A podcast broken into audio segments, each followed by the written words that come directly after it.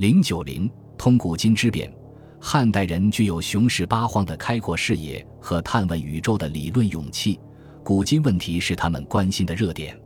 公孙弘、董仲舒、刘向等人都提出过探究古今之意的理论要求，但在他们眼中，古今虽然是一个历史过程，在本质上却是没有变化的。司马迁的高明之处在于，不但指出历史有着生生不已、日新月异的变化，而且还要在古今的变化中总结出成败兴坏之理来。司马迁用原始查中的方法考察历史的变化原委，《史记》的史表是最大限度集中表达古今之变的，每个表都能写出这个历史时期的特点，写它在历史的长河中变了些什么。把这些表合起来。可以清楚看出，从三代、宗周、经春秋、战国到秦汉悠久历史时期的巨大历史变化，显示出他对古今之变的贯通理解。他紧紧把握住这个变化大趋势，赞扬顺应并推进历史变化的进步举措。他肯定战国时期的变法，指出吴起在楚国的变法收到了富国强兵，使诸侯患楚之强的效果。商鞅变法居五年。秦人富强，行之十年，秦民大悦，道不拾遗，山无盗贼，家济人足，民勇于攻战，怯于私斗，乡邑大治。在六国年表序中，他分析了战国的形势之后，指出虽然秦取天下多报，然事异变，成功大，表彰了秦统一六国的功劳，认为这是历史上的创举。他还批评了当时一些见识短浅的人。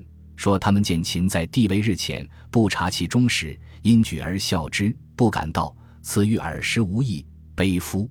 司马迁对历史与社会现象有深入的观察与思考，见盛观衰是他对《史记》提出的历史认识要求。汉兴至于武帝之初，天下出现空前的繁盛景象，司马迁却看出，当此之时，往疏而民富，异才交易。或至兼并豪党之徒，以武断于相取；宗室有事，公卿大夫以下，争于奢侈；是卢于福，见于上，无限度。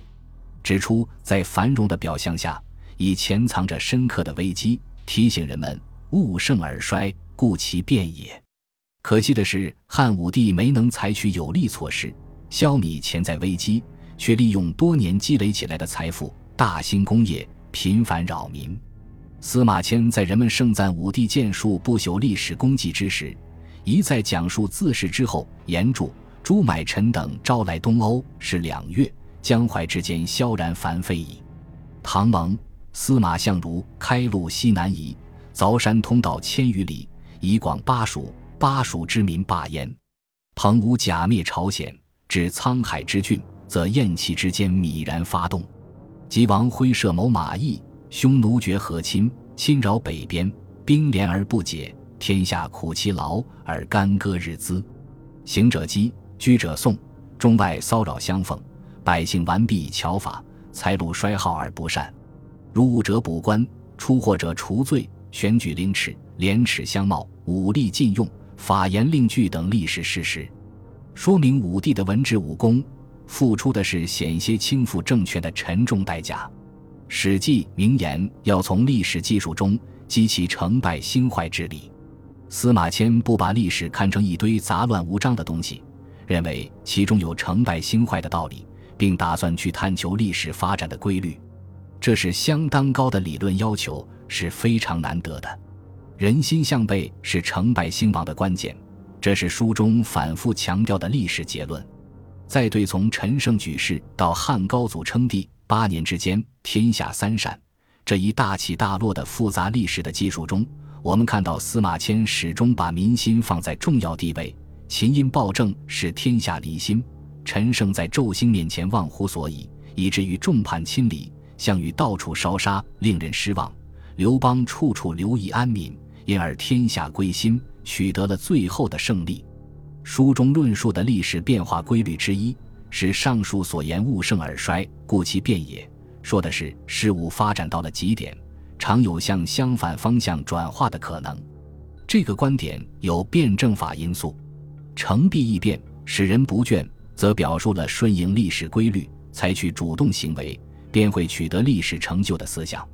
这个思想具有很现实的指导价值。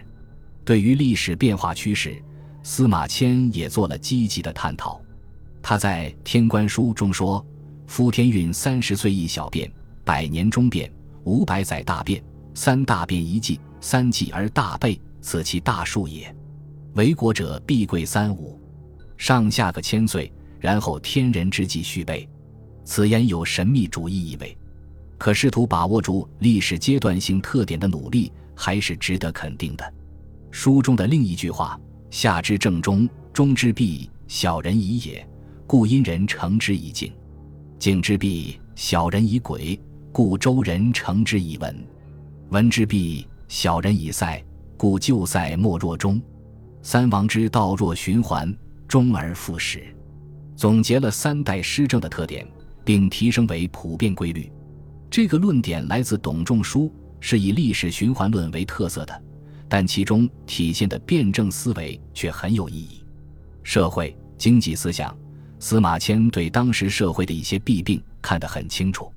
他指出，武帝滥世征伐，造成了严重的社会危机。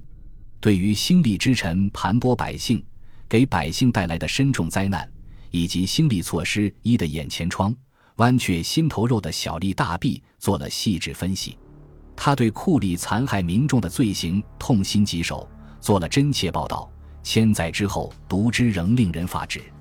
在敏锐观察的基础上，他对封建社会的某些根本弊端做了深刻揭露。《酷吏列传》记载，酷吏杜周在段誉时，上下其手以讨武帝欢心。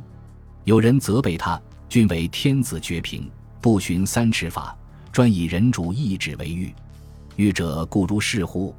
他恬然回答：“三尺安出在？”前主所视著为律，后主所视书为令，当时为是，何古之法乎？这不只是摹写酷吏的善后嗣，更重要的是揭露了封建法律以当权者爱憎为尺度的实质。封建道德与法律一样，有维护地主阶级利益的实质内涵，也就有对不同等级使用不同标准的外在表现。书中以犀利的笔调。揭开蒙在道德表面上温情脉脉的面纱，《游侠列传》在批陈了种种社会不公平现象之后，论说道：“鄙人有言曰：何之仁义？以享其利者为有德，故伯以丑州，饿死守阳山；而文武不以其故贬王，直敲暴力，其徒宋义无穷。由此观之，窃钩者诛，窃国者侯，侯之门人已存，非虚言也。”司马迁意识到物质生产对社会生活的重要作用，财富对社会政治关系和社会意识的决定性作用。在《货殖列传》，他从四个方面论述经济的社会作用：第一，人们追求财富的欲望是天然合理、无可非议的。他说：“富者，人之情性，所不学而惧欲者也。天下熙熙，皆为利来；天下攘攘，皆为利往。”夫千乘之王，万家之侯，百世之君，上游患贫，而况匹夫边户之民乎？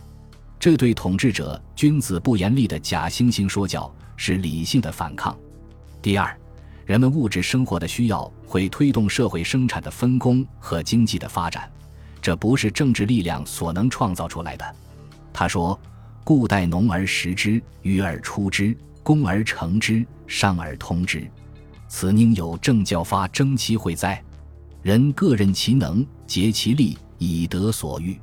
故物见之珍贵，贵之争见，各劝其业，乐其事。若水之趋下，日夜无休时，不召而自来，不求而民出之，岂非道之所服而自然之厌邪？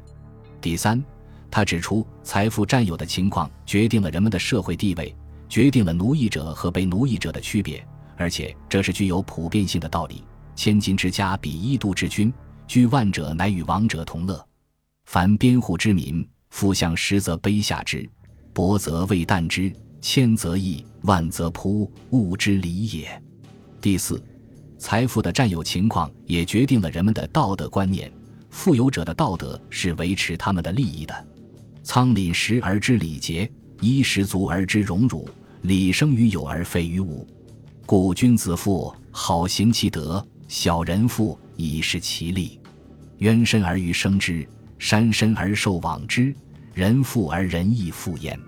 这段话不但指出了经济与社会意识的关系，而且揭示了封建社会道德的本质。《史记》阐发的闪耀着真理光芒的卓越见解，为中华古代文明贡献出一份宝贵财富，对于历代进步政治家、思想家、史学家产生了深刻的影响。中国古代司马迁等人的异端思想不绝如线，构成思想史上一道特殊景观。本集播放完毕，感谢您的收听，喜欢请订阅加关注，主页有更多精彩内容。